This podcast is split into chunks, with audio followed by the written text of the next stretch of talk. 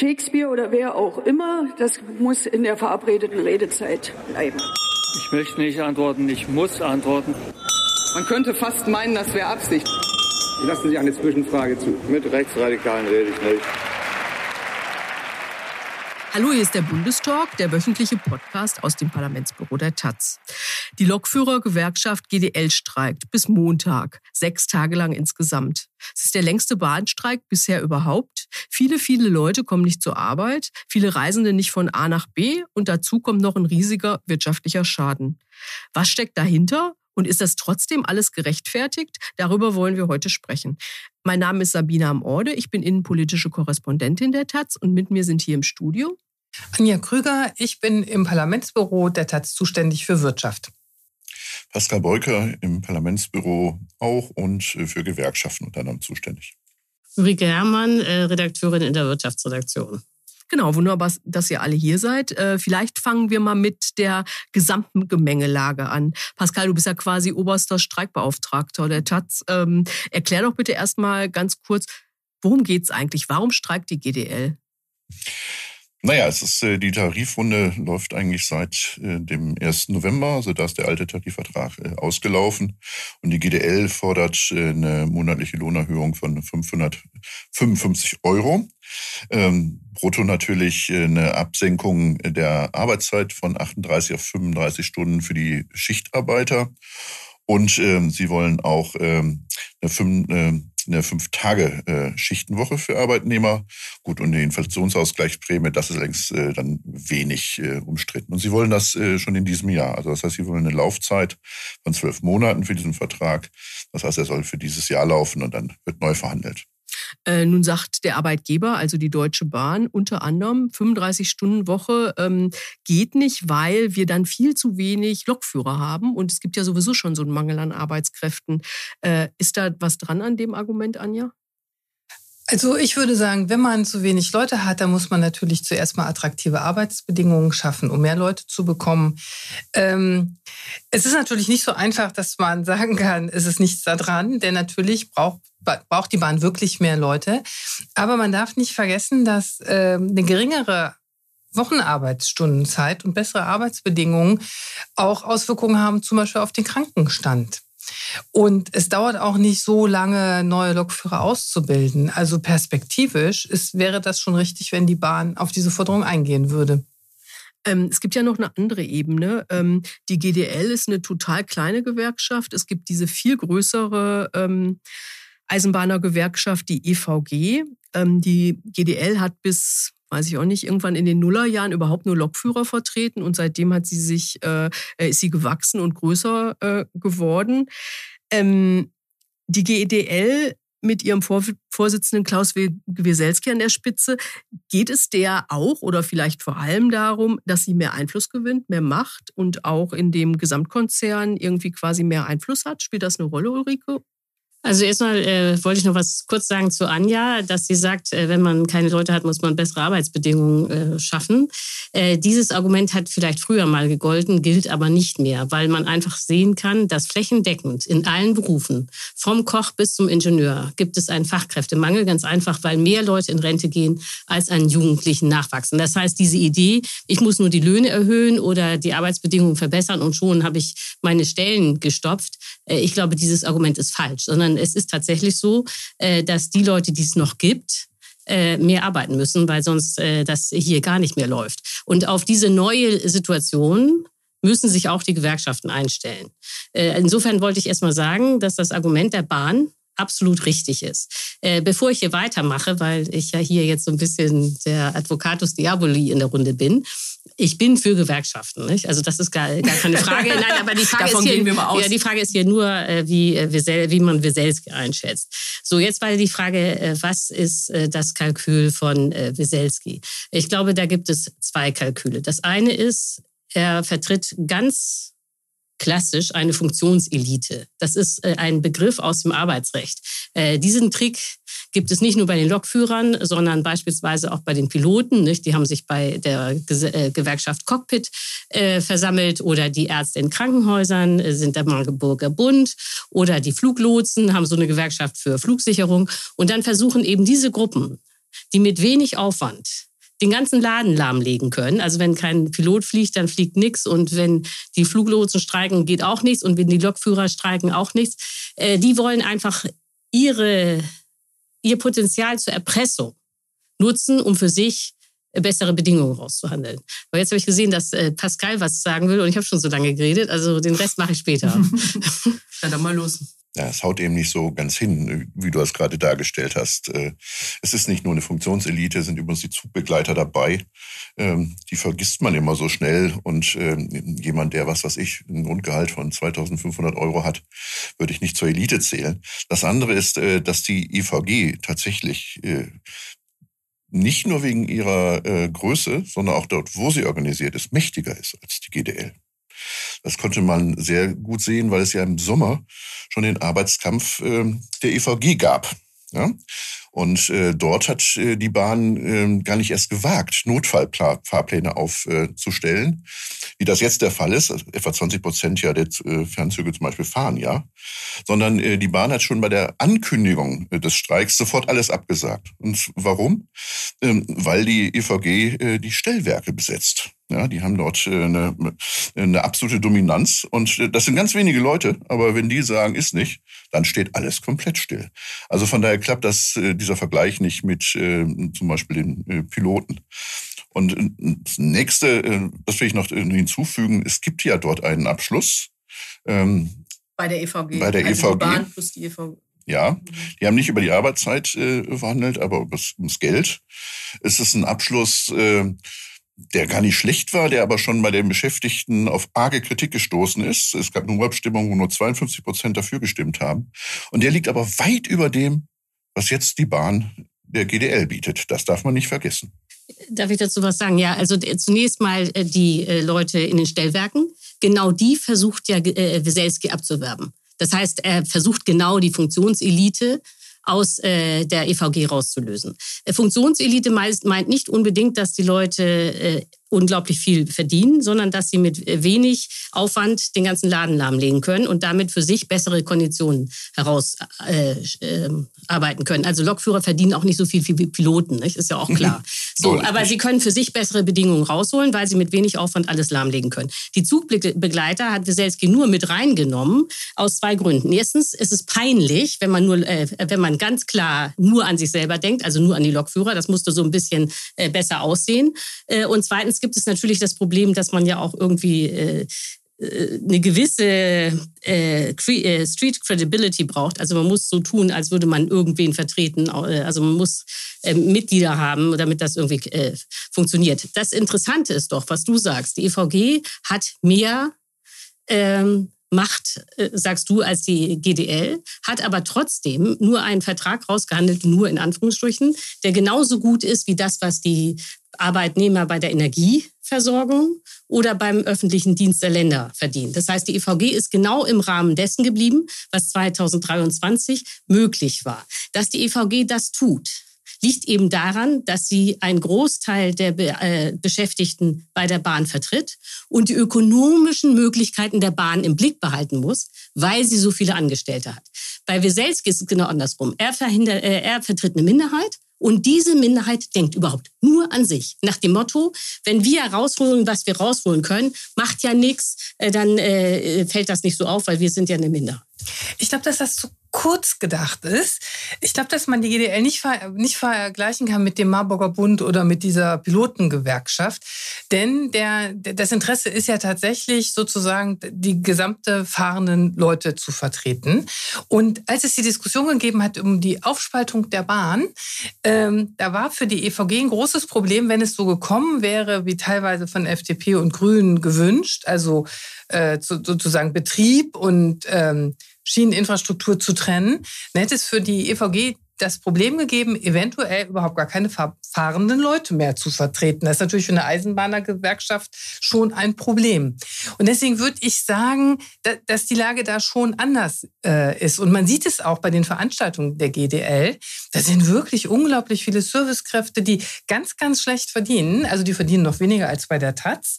Und das ist wirklich, richtig da ranzugehen. Und ähm, abgesehen davon würde ich gerne noch sagen, zu den 35 Stunden, ich glaube, dass die GDL da quasi auch stellvertretend für die Gesellschaft einen Arbeitskampf führt. Man kann natürlich sagen, wie du, es geht nicht angesichts des Fachkräftemangels, ähm, dass alle immer äh, weniger arbeiten. Ich würde sagen, doch, das ist eigentlich genau der richtige Weg, Arbeitszeitverkürzung durchzusetzen. Ist ja nicht so, dass es in Deutschland gar keine Menschen mehr gibt, die, die man in den Arbeitsmarkt auch eingliedern kann, bei den Millionen Arbeitslosen, die es ja immer noch gibt. Und von daher finde ich das eigentlich äh, den richtigen Weg. Naja, wir sehen in uns in der Stahlindustrie, äh, dass die noch ganz, die, IG Metall ganz andere Vorstellungen von Arbeitszeitverkürzung hat. Ähm, aber nochmal, Ulrike, ich finde, man muss, wir müssen aufpassen, dass wir ein bisschen bei den Realitäten bleiben. Ja, ich bleib da. Also das, äh, diesen, nee, das, ist, äh, das bleibst du eben nicht, weil das nichts mit dem hat, was äh, zu tun hat, was du gerade dargestellt hast, was real ausgehandelt worden ist. Real ausgehandelt worden ist, man, die GDL hat ja schon alle möglichen Tarifverträge gemacht. Die haben, die, das sah nicht so aus, dass sie dann für die Lokführer deutlich mehr rausgeholt hätten äh, als die EVG für ihre Leute. Das war immer auf einem Niveau. Ja. Und wenn du jetzt anguckst, äh, was die GDL dort, wo sie tatsächlich dominant ist, bei allen möglichen privaten äh, Anbietern, die haben 18 Tarifverträge mit kleineren Anbietern gemacht.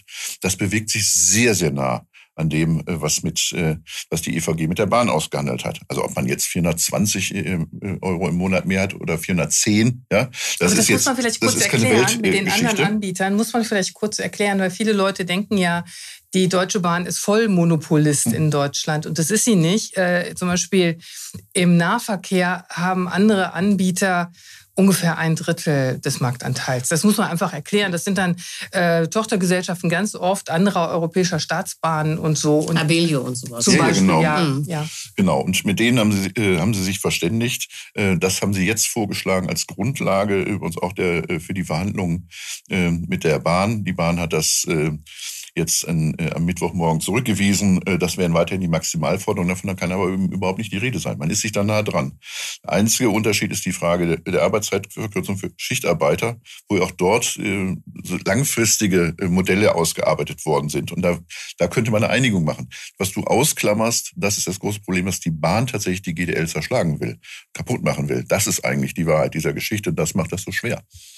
Also äh, äh, was stimmt, ist, dass die Bahn im Augenblick noch Vorschläge macht, die unter dem sind, was sie mit der EVG äh, ausgehandelt hat. Das nicht weit, aber das ist normal. Weißt du, so wie Wieselski anfängt, du hast es eben erzählt, 550 Euro äh, pro Monat plus und dann nur eine Laufzeit von zwölf Monaten. Das ist weit jenseits von Gut und Böse. Ich habe das mal ausgerechnet. Wenn man alles zusammenrechnet, was Wieselski sich so vorstellt, dann wäre das in den unteren Lohngruppen plus 30 Prozent und in den oberen Lohngruppen, also bei den Lokführern, die sehr gut verdienen, wäre das immer noch plus 20 Prozent. Das muss klar sein. Ja, Wieselski startet eine eine, äh, eine Tarifrunde mit plus 20 Prozent. Ja? Und dann äh, sagt man ja, aber die äh, Bahn darf nicht mit weniger anfangen, als sie hinterher äh, äh, gewähren wird. Aber weißt du, normale Tarifverhandlungen funktionieren so. Der eine fordert viel zu viel, der andere, nämlich die Arbeitgeber, fordern, äh, gewähren erstmal wenig und dann trifft man sich in der Mitte. Und das jetzt Weselski so tut, Skandal!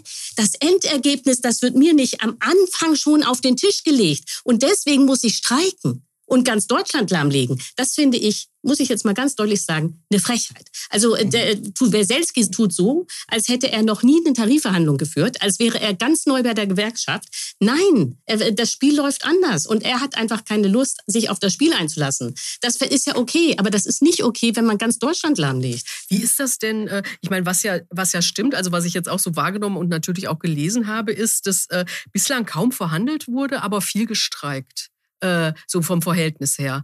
Ähm, warum ist das denn so? Ist es so, weil, äh, äh, weil das stimmt, was Ulrike sagt? Du siehst es offensichtlich anders, Pascal. Ja, viel, viel gestreikt ist, ist, ist ja relativ. Das, ist, äh, das wirkt natürlich viel, weil die Auswirkungen jeweils so gravierend sind. Das darf man ja nicht, nicht vergessen. Von den Streiktagen ist das äh, im Vergleich zu anderen Bereichen jetzt äh, überschaubar. Aber da hat das eben nicht solche Auswirkungen.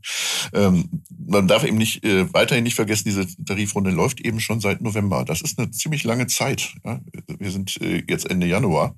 Und ähm, normalerweise hast du tatsächlich zwischendurch äh, Gesprächsrunden, wobei das ja oft ritualisiert ist. Beim öffentlichen Dienst zum Beispiel, da wusste jeder beim öffentlichen Dienst äh, der Länder, was rauskommt, weil das wird nichts, dass das nichts anderes ist, was die vorher ausgehandelt haben für Bund und Kommunen, das war ja klar. Und trotzdem ist es so, man macht die erste Runde, es gibt kein Arbeitgeberangebot, man macht die zweite Runde, macht kein Arbeitgeberangebot, es gibt ein paar Warnstreiks und bei der dritten Runde wird dann das Arbeitgeberangebot vorgelegt und dann einigt man sich. Das hätte man übrigens auch nach der ersten Runde haben können. Aber, Aber so ist halt das Ritual. Und hier äh, gibt's halt diese verschiedenen Runden nicht, sondern äh, das macht man halt alles äh, tatsächlich äh, Open Floor. Nee, äh, äh, äh, Wieselski macht es Nein, das macht auch die Bahn, weil die Bahn auch ihre, ihre Vorschläge so unterbreitet. Und übrigens, die EVG hatte damals noch eine deutlich höhere Summe als 550. Ja, aber die haben verhandelt, nicht gleich gestreikt. Ja, aber sie haben dann gestreiken müssen. Also ich, ich, ich glaube, dass äh, beide Seiten da wirklich mit harten Bandagen ja. kämpfen. Das liegt einfach in der Natur der Sache. Ich finde es auch legitim. Also ich finde, es ist ja also innerhalb, ähm, innerhalb eines bestimmten Rahmens. Was mich schon sehr gewundert hat, war diese äh, Streiklänge. Sechs Tage finde ich schon eine ganze Menge. Und ähm, da habe ich mich schon gefragt, ob diese Strategie wirklich ausgehen kann. Denn die GDL ist ja eine verhältnismäßig kleine Gewerkschaft. Die hat eine bestimmt auch nicht ganz so volle Streikgasse. Sie ist Mitglied des Beamtenbunds, der wird da einspringen. Aber das bedeutet natürlich auch, dass äh, die politisch extrem unter Druck gesetzt werden können. Anders als jetzt äh, zum Beispiel so eine werdige Gewerkschaft oder so, die über Verdi, über ganz andere finanzielle Ressourcen verfügt. Und das finde ich äh, schon ganz überraschend. Und da bin ich mir auch nicht sicher, dass das wirklich aufgehen kann, weil der, die nächste Steigerung wäre ja ein unbefristeter Streik. Und ähm, ja, das liegt im Moment etwas außerhalb meiner Vorstellungskraft, dass es dazu kommt.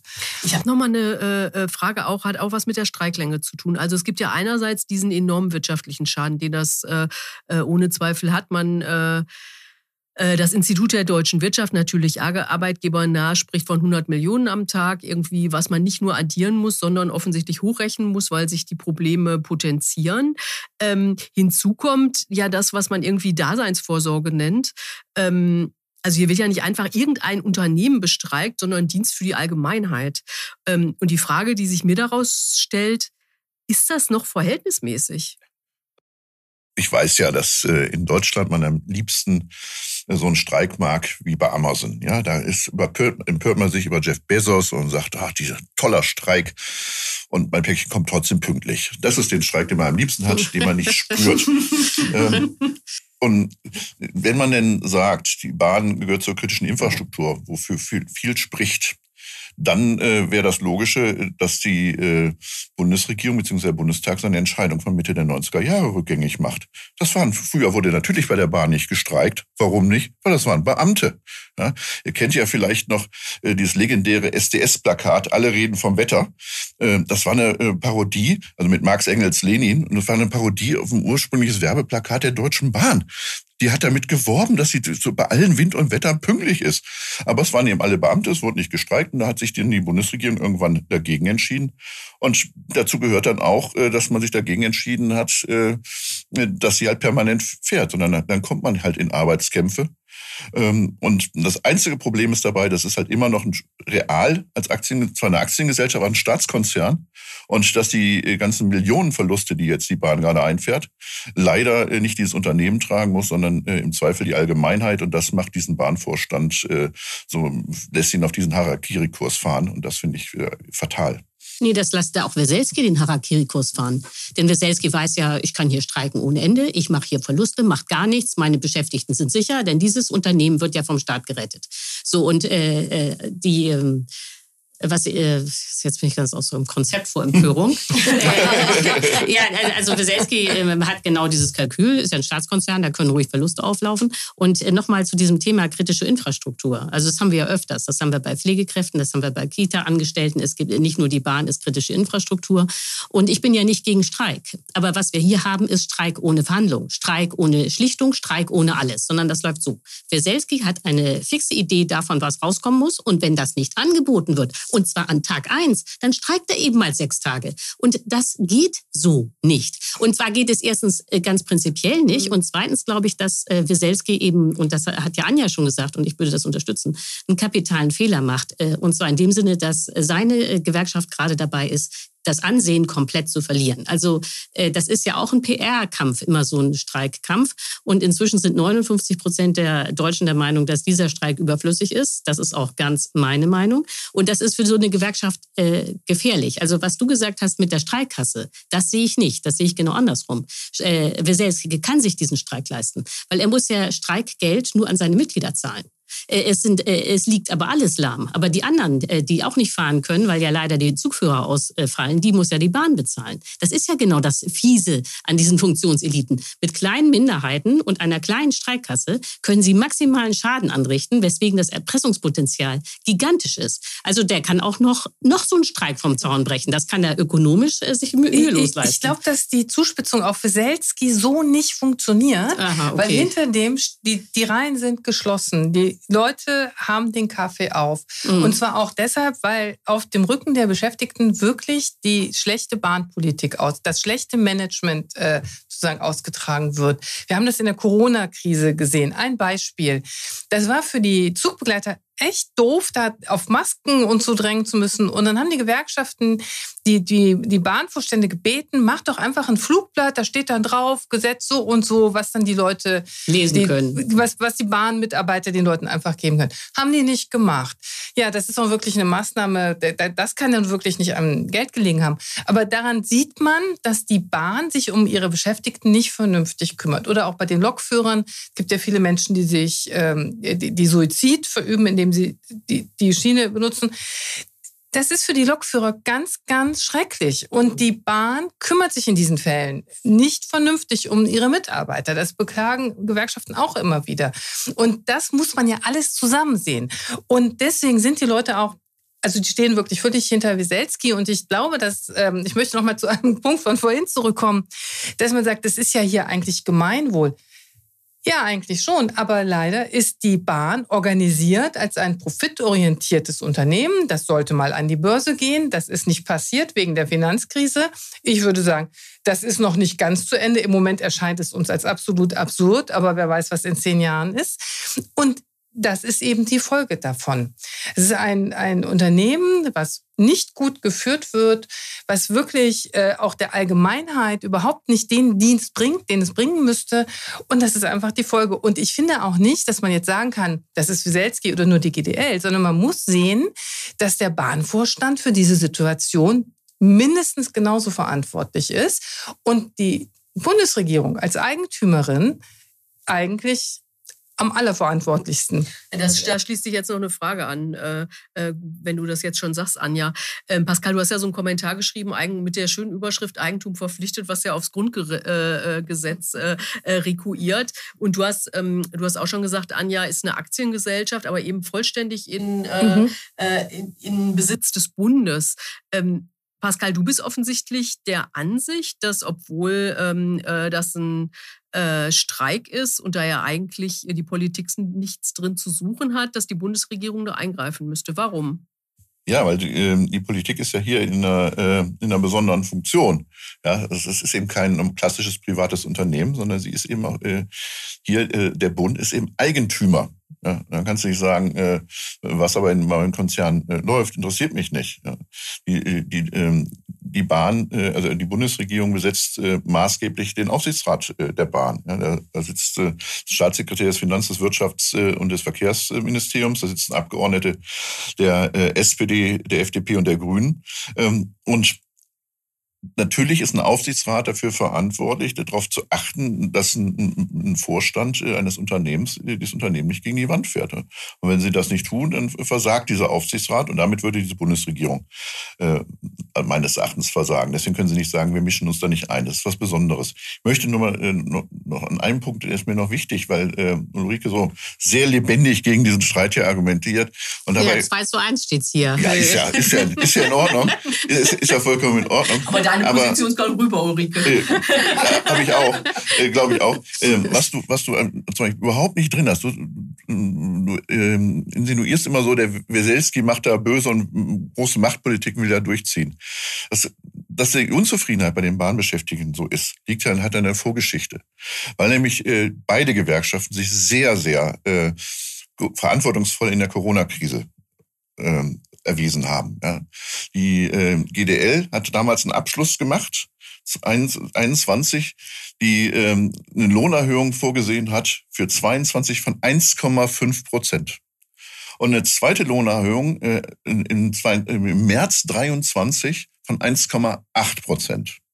Da war schon die Inflationsrate bei 7,4 in dem Monat. Ja. Und natürlich sind sie davon ausgegangen, dass wenn sie eine solche Lohnzurückhaltung üben, dass entsprechend das dann sich auch auszahlt für sie, wenn die Zeiten wieder besser sind. Mhm. Der einzige, wo sich das ausgezahlt hat, ist der Bahnvorstand. Der kriegt jetzt rückwirkend Millionen Boni für 2022. Das mit sieben Prozent Zinsen. Mit, das ist komplett absurd. Die sehen, wie die, äh, die, äh, das Einkommen des Bahnvorstandes steigt. Ich meine, wenn du ein Jahreseinkommen von über zwei Millionen hast, dann, äh, und dann machst du hier Spielchen mit Leuten, die 2500 Euro kriegen im Monat, da ist ein Missverhältnis. Also äh, was äh, da, äh, wo ich äh, vollkommen äh, deiner Meinung bin, ist, dass der Bahnvorstand äh, auch nicht äh, sich da bedient und äh, das ist alles völlig abwegig. Nur das Problem ist, der Bahnvorstand besteht aus acht Leuten. Die Bahn hat 211.000 Angestellte. Das heißt, wenn der Bahnvorstand sich mit diesen acht Leuten bedient, dann äh, kann man sagen, die müssen weniger verdienen. Aber aus der Tatsache, dass die mehr verdienen, kann man jetzt nicht schließen. 211.000 Leute müssen auch verdienen wie der Bahnvorstand. Das gibt die deutsche Volkswirtschaft nicht her. Nee, also der Bahnvorstand müsste mit gutem Beispiel vorangehen. Ja, genau. Das ist, da bin ich dir ganz deiner Meinung und dass die da irgendwie einen Schuss haben. Und äh, da würde ich auch sagen, versagt tatsächlich der Aufsichtsrat äh, der Bahn, denn das, die Vorstandsvergütung ist tatsächlich etwas, was der Aufsichtsrat beschließen kann und wo er wirklich Einfluss hat. Und da haben die versagt. So. Aber was äh, ich nicht richtig finde, ist jetzt zu sagen, der Bundeskanzler sollte jetzt mal hier in die Tarifauseinandersetzung der Bahn eingreifen. Äh, das wäre der Wahnsinn.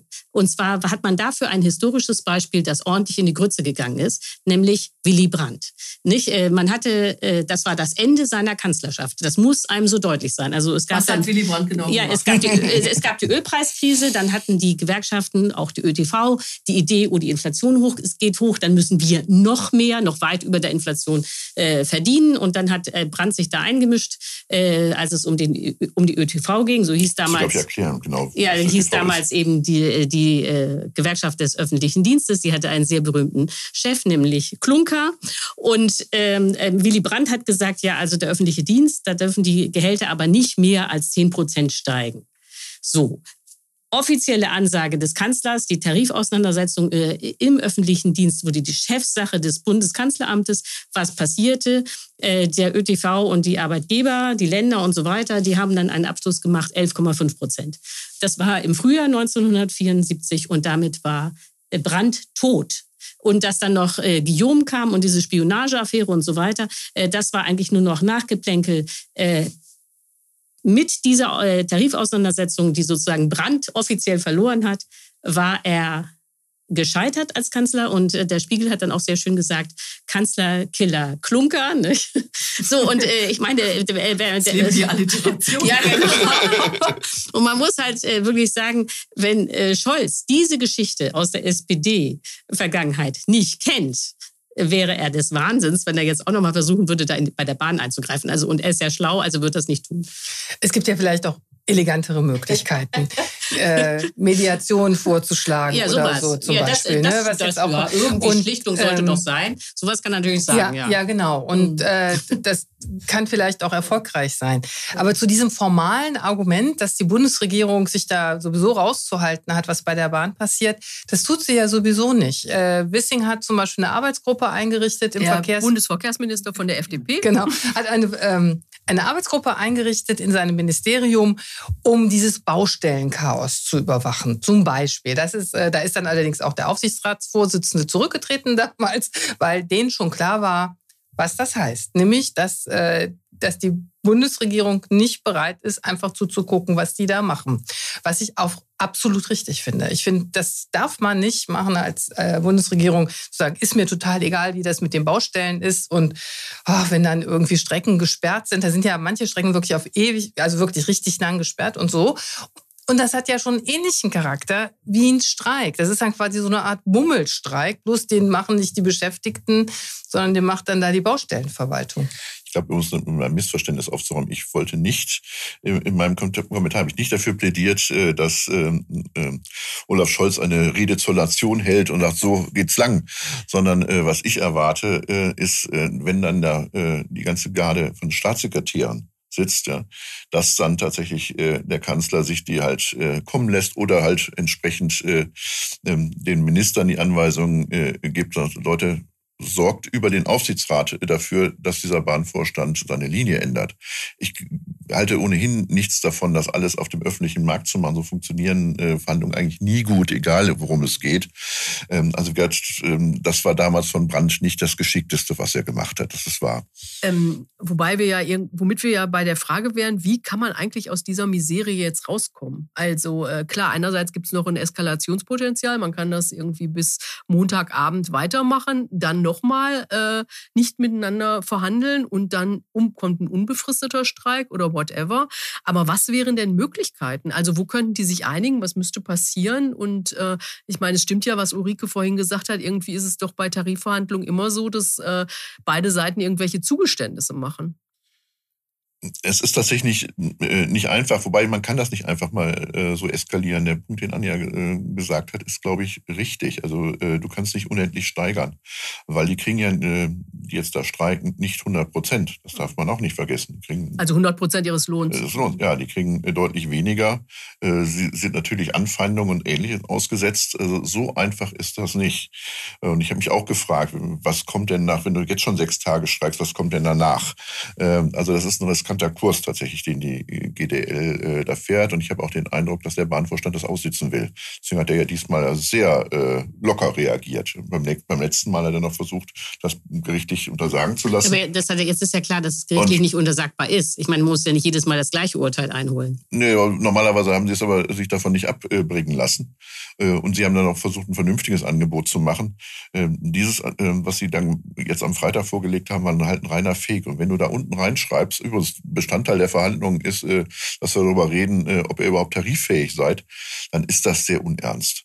Ähm, das, von Seiten der Bahn. Von der Seite der Bahn, das ist ein mhm. Problem. Ich glaube tatsächlich, was, was sinnvoll wäre, dass du irgendwann in, also möglichst schnell in, in eine Schlichtung kommst. Da muss man natürlich sehr genau gucken, wer sind die Schlichter. Das ist kein einfaches Unternehmen. Ich weiß, dass das äh, Bodo äh, Ramelow und äh, Platzek, ich glaube 2015 war das, ganz hervorragend gemacht haben beim letzten Mal äh, der Günther aus Schleswig-Holstein war jetzt nicht so äh, ganz so gelungen. Aber äh, da brauchst du, glaube ich, Leute, die wirklich mh, mm, sehr große Fingerspitzengefühle haben und beide Seiten gut, äh, gut kennen.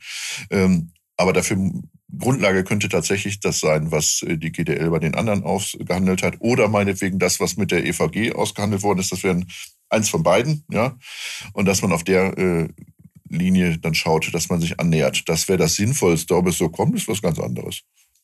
Ja, das Interessante ist, wenn man sich jetzt anguckt, was mit Abilio äh, zum Beispiel so einer privaten Bahngesellschaft ausgehandelt wurde, dann ist es in der Tat äh, mehr oder minder das gleiche wie die EVG, mit dem, Auto, äh, mit dem einzigen zentralen Unterschied, dass es da eben eine äh, Arbeitszeitverkürzung von 38 auf 35 Stunden gibt, gestreckt über vier Jahre. Das ist äh, aber natürlich dann trotzdem tatsächlich nochmal eine Lohnsteigerung, faktisch.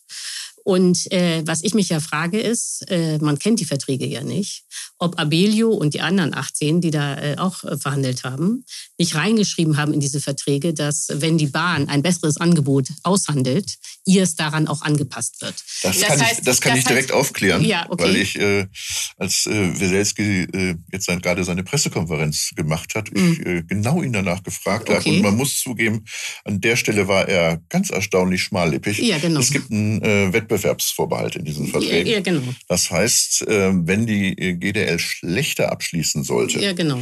Äh, werden auch ja, die entsprechenden anderen Tarifverträge schlechter sein. Erhöht übrigens den Druck natürlich für die GDL. Ja.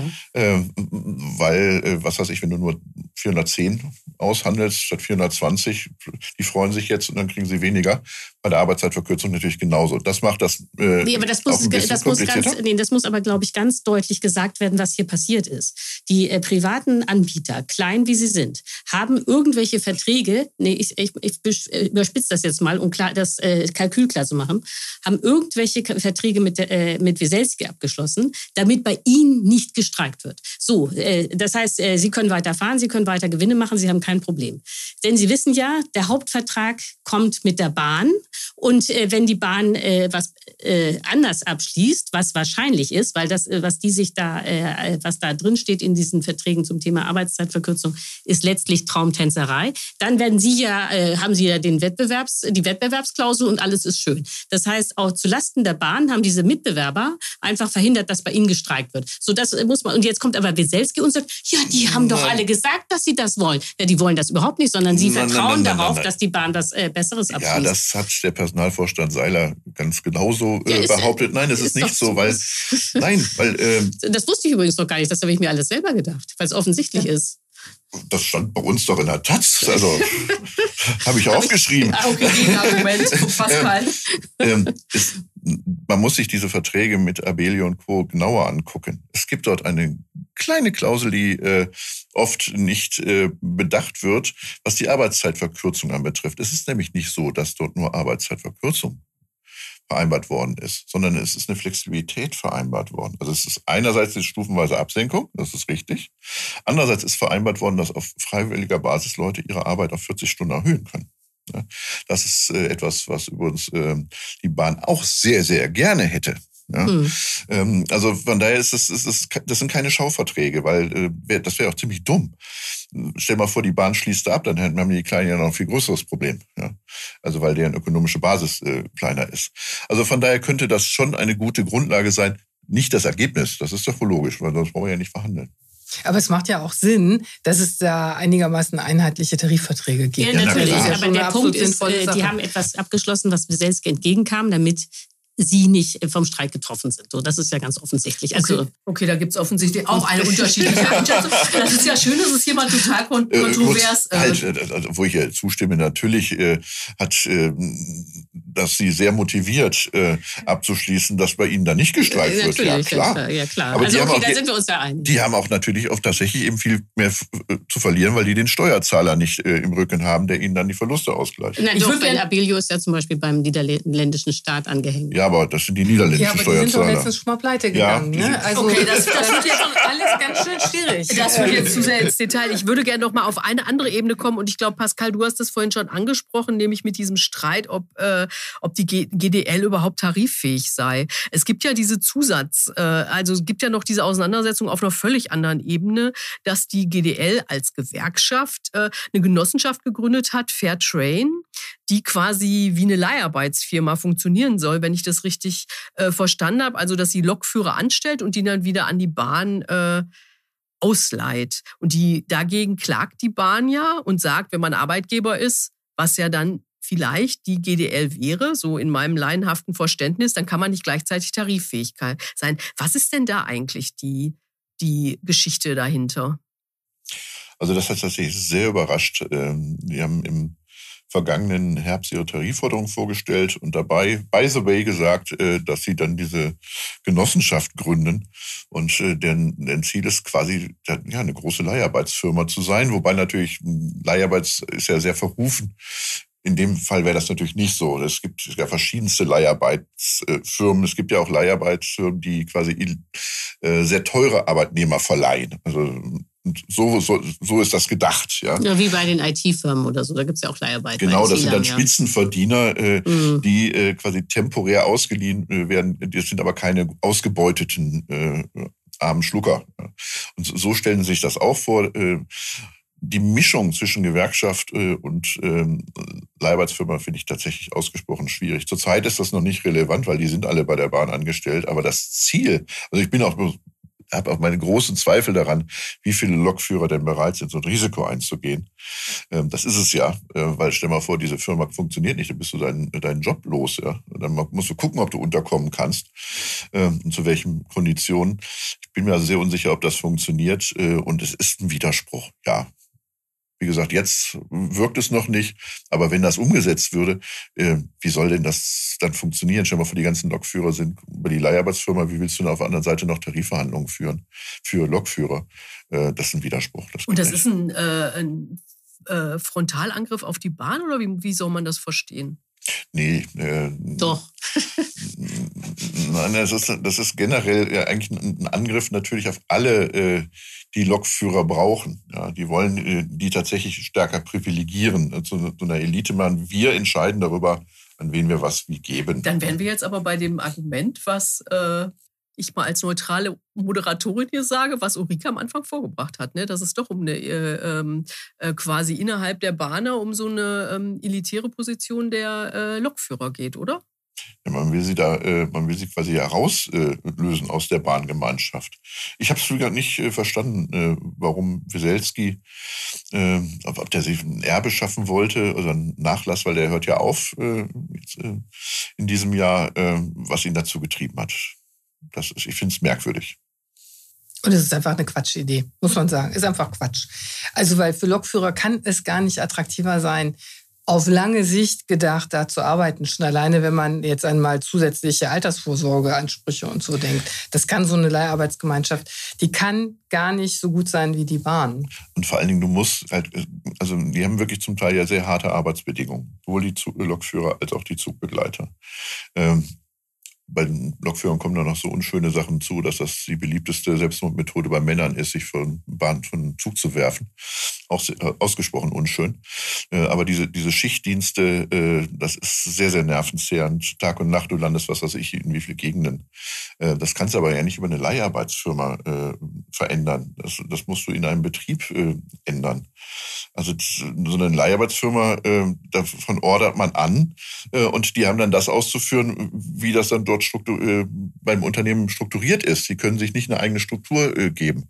Also deswegen glaube ich, ist es zu kurz gedacht oder ich habe irgendwas nicht mitbedacht. Äh, mir leuchtet es nicht ein.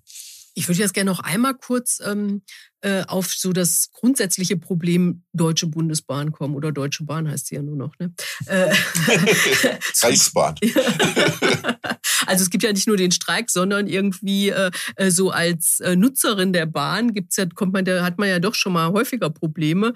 Ähm, liegt an, kann man viele Sachen aufzählen, die ähm, die Infrastruktur ähm, die überlastet ist, die Lücken in der Fläche, ähm, eine mangelnde und zugleich total umstrittene Mega-Investition wie das äh, wie Stuttgart 21.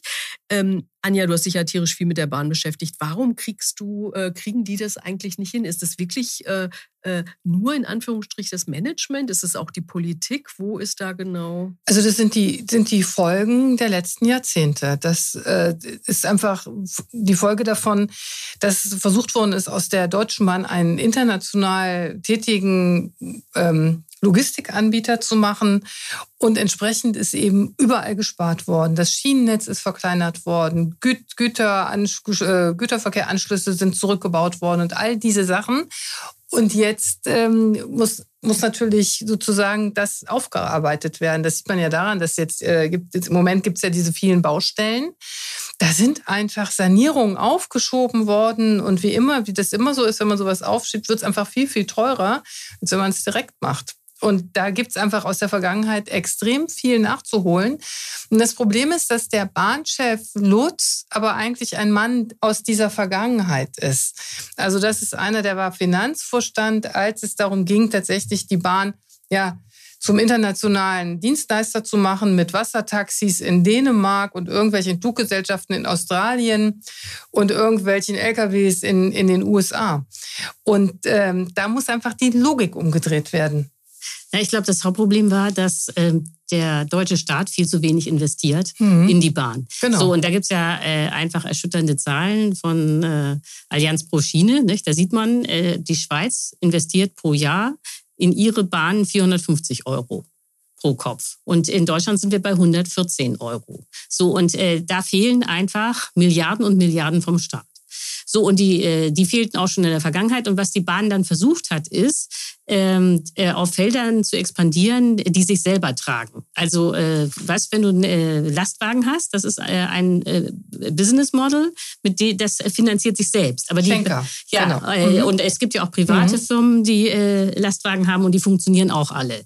Aber äh, die Bahn, vor allen Dingen inklusive Netz, ist eben wahnsinnig teuer. Und wenn da nicht investiert wird, dann äh, hast du nur Verluste. So, und das konnte aber äh, der Bahnvorstand selber gar nicht äh, steuern, wie viel der Staat investiert. Das heißt, die haben äh, in der privatwirtschaftliche Funktionen expandiert, die irgendwie gehen. Äh, das ist aber eigentlich nicht die Aufgabe der Bahn, das gebe ich zu. Aber nochmal zu Lutz, ich habe mir das ja angeguckt. Das Interessante ist, der kommt aus einer Eisenbahnerfamilie. Beide Eltern haben bei der Bahn gearbeitet. Er hat auch immer bei der Bahn gearbeitet. Das heißt, diese Idee zu sagen, der ist nur Finanzvorstand aus der Zeit der, der Privatisierung, ist irgendwie falsch. Der ist sozusagen Eisenbahnerkind. Heißt, kann ja sein, dass er das trotzdem alles richtig fand. Aber ich glaube, diese Personalisierung des Strukturproblems äh, bringt irgendwie nicht weiter. Also es geht ja auch nicht nur um den, sondern es geht tatsächlich, äh, es geht tatsächlich darum, auch eine Strukturreform zu machen. Ja, also genau. die Bahn, die hat, die hat hunderte von Tochterunternehmen. Da blickt kein Mensch mehr durch. Da wird alles hin und, her, ja, hin und her geschoben und so. Und es geht wirklich darum, die einmal neu aufzustellen, aber eben auch mit neuen Leuten. Und mit und mehr Geld. So, ja, aber es ist tatsächlich so, es fließen sehr viele Milliarden äh, da rein in den kommenden Jahren. Das ist ja schon so, dass zumindest die Ampelregierung das verstanden hat, auch wenn es jetzt ein bisschen weniger ist als ursprünglich vorgesehen. Aber Geld ist eben nicht alles, weil das Problem ist, man braucht ja auch die Baukapazitäten. Das stimmt. Und gerade heute kam wirklich eine interessante Pressemitteilung aus dem Bundesverkehrsministerium. Ich mir die Überschrift aufgeschrieben. dass die Verteidigung Europas braucht eine starke Schiene. Mhm. Da denkt man, aha, da geht es also jetzt lang und da werden jetzt natürlich auch viele Militärgelder reinfließen, weil tatsächlich die Eisenbahn. Das wird jemand schwer begrüßen, das Sondervermögen äh, für die äh, Aufrüstung der Bundeswehr, wenn man da sagt, wir nutzen das, um endlich unser Schienensystem und die Deutsche Bahn wieder auf Vordermann zu bringen. Dann wäre es gut investiert. Ja, kann sein. ich befürchte leider nicht. doch, doch, das, das, doch, das, das kann dir jeder äh, Militärlogistiker sagen. Ja. Äh, da werden Containerladungen gebraucht, um äh, nur 1000 Leute an der Front zu versorgen. Und das schaffst du nur mit der Bahn. Mhm. Deswegen äh, führt auch jede Front irgendwie in der Nähe einer Bahnlinie lang. Das ist kein Witz, das ist so. Ja. Das heißt, äh, das, was Anja da äh, aufgeschrieben hat, ist genau richtig. Also ohne Bahn kannst du das mit dem Krieg vergessen. Ich befürchte nur, dass trotzdem leider nicht diese 100 Milliarden da reingesteckt werden. Okay, das Sondervermögen andere, andere Baustelle, würde ich jetzt doch mal sagen. Ich habe nur eine Frage, Anja. Es gibt ja dieses, äh, äh wurde, glaube ich, entweder war es gestern oder äh, Ende letzter Woche äh, ganz stolz von Wissing unter anderem verkündet und von dem, also dem Verkehrsminister und äh, von dem Bahnchef, dass sie, ähm, äh, dass es eine neue Bahntochter gibt, die jetzt irgendwie eine Menge Probleme lösen soll. Ähm, Infrago heißt die. Was ist ein Infrago? Ja, ach und so, das Go das, steht für so, Gemeinwohlorientierung. Ah, okay, kann betont man, man anders. Okay. Nee, kann man wahrscheinlich äh, auch so betonen. Und das ist eigentlich die Idee. Es gibt seit langem die Forderung, äh, sozusagen Betrieb und Schiene zu trennen. Und in dieser Infrago sind, äh, sind die Töchter zusammengeschlossen worden, die für den Schienen, für die Infrastruktur ähm, verantwortlich sind und für die Bahnhöfe. Und äh, die sollen jetzt sozusagen äh, viel erwirtschaften, das aber gleich wieder investieren und es soll durch diese Veränderung sozusagen äh, besser vorangehen mit dem mit der Infrastruktur. Ist aber eine große Frage, ob das wirklich passiert. Kritiker sagen, im Grunde genommen haben die einfach die Türschilder ausgetauscht, was Neues dahingehängt und aber es ist nicht wirklich etwas verändert worden. Außer was direkt am Anfang passiert ist, ähm, ist, dass diese Gesellschaft die Trassenpreise deutlich erhöht hat. Also die für Schienen gibt es eine Art Maut und ähm, das ist schon ziemlich hart. Das ist mehr als verdoppelt und also ein ganz kompliziertes äh, System, wie das berechnet wird. Was dann die Unternehmen, also äh, genau bei der, der Deutschen Bahn geht's linke Tasche, rechte Tasche, aber jetzt bei den Bahnwettbewerbern, bei den Güterbahnen und diesen 30 Prozent, die müssen es natürlich aufbringen und ähm, das verteuert natürlich den Bahnverkehr. Das ist also die erste Maßnahme gewesen und die ist nicht sehr schön. Und das ist dann nicht vielversprechend. Okay. Noch eine letzte Frage vielleicht noch mal zu ähm, äh, Volker Wissing, dem Verkehrsminister. Ähm, davor gab es ja eine ganze Weile ähm, zuständige Minister von der CSU, die alle nicht so richtig in dem Ruf standen, dass sie die Bahn wirklich vor, voranbringen. Äh, wir kritisieren die FDP ja oft dafür, dass sie zu wenig tut. Wie ist es denn in diesem Fall? Ist er da auf dem richtigen Weg? Also ich würde sagen, auch wenn das jetzt sehr schräg klingt, äh, die Trendwende ist eigentlich schon äh, mit Andres Scheuer gekommen, der aufgehört hat von der mit, CSU muss von der CSU, der aufgehört hat mit diesem ständigen Eigenlob und sonst hieß es immer, oh, wir sind so toll, alles ist so klasse und er gesagt hat, boah, wir müssen da richtig was ändern. Und ähm, ich glaube, dass Wissing das schon erkennt, dass es viel zu tun gibt und dass er auch viel versucht. Also es ist schon wie vorhin das, was ich gesagt habe mit, mit dieser, Arbeitsgeme also dieser Arbeitsgruppe, die er da in seinem Ministerium installiert hat wegen der Baustellen und so. Das zeigt, dass er bereit ist, da einzugreifen.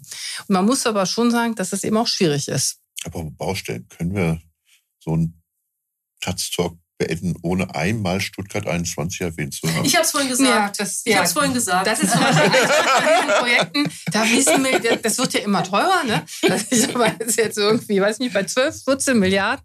Und da sieht man, das ist zum Beispiel so ein Managementproblem. Das wäre echt nicht nötig gewesen. Das Geld hätte man woanders viel, viel, viel besser anlegen können. Okay. Dann, äh, nachdem wir jetzt noch mal kurz Stuttgart 21 gesagt haben, machen wir hier mal einen Punkt. Dank euch recht herzlich ähm, fürs äh, Debattieren, die schöne Kontroverse. Äh, ich hoffe, es hat geholfen, ähm, sich selbst eine Meinung zu bilden, wenn man, äh, wenn man zuhört. Ich muss vielleicht noch sagen, heute ist äh, äh, Mittwoch, der erste Tag des Bahnstreiks, an dem wir hier aufzeichnen. Man weiß ja nicht so richtig, wie das in den nächsten Tagen weitergeht. Ähm, wir freuen uns wie immer über Rückmeldungen per Mail an bundestalk.taz.de und gerne auch über finanzielle Unterstützung Unterstützung, wenn ihr ein bisschen äh, Geld über habt. Äh, über Taz zahle ich, da findet ihr alles dazu auf taz.de. Und wir freuen uns auch, wenn ihr den Bundestalk abonniert und teilt und uns weiterempfehlt. Äh, ein Dank geht nur noch an Chanset Itchpina, die diesen Podcast redaktionell begleitet und an Daniel Fromm, der ihn diese Woche produziert. Und wir hören uns, wenn ihr wollt, gerne nächste Woche wieder. Bis dahin. Tschüss. Schönes Wochenende. Vielen Dank. Noch nicht Moment. So, damit ist das jetzt hoffentlich auch erledigt.